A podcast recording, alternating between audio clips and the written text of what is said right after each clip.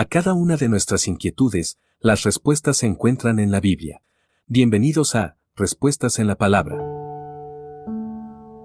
Perdón divino.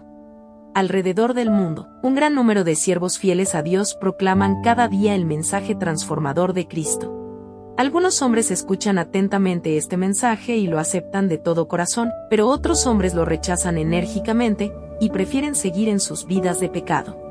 A todos los que reciben el Evangelio que da salvación, Dios perdona cada uno de sus pecados y los libera de la condenación que son anunciadas en las sagradas escrituras. Pero todos los que rechazaron el Evangelio, recibirán la severa condenación que son anunciadas en las escrituras.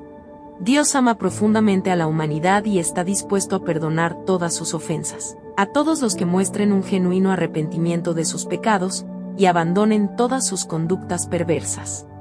Una vez que Dios perdona sus pecados, elimina también sus consecuencias, y les da posibilidad de que vivan eternamente en el reino de los cielos conjuntamente con su amado Hijo Cristo Jesús. Jonás capítulo 3 versículo 10 Envíenos sus sugerencias y comentarios a nuestro correo electrónico ministerio.jesusislife.net. Este programa es una producción de Jesus is Life.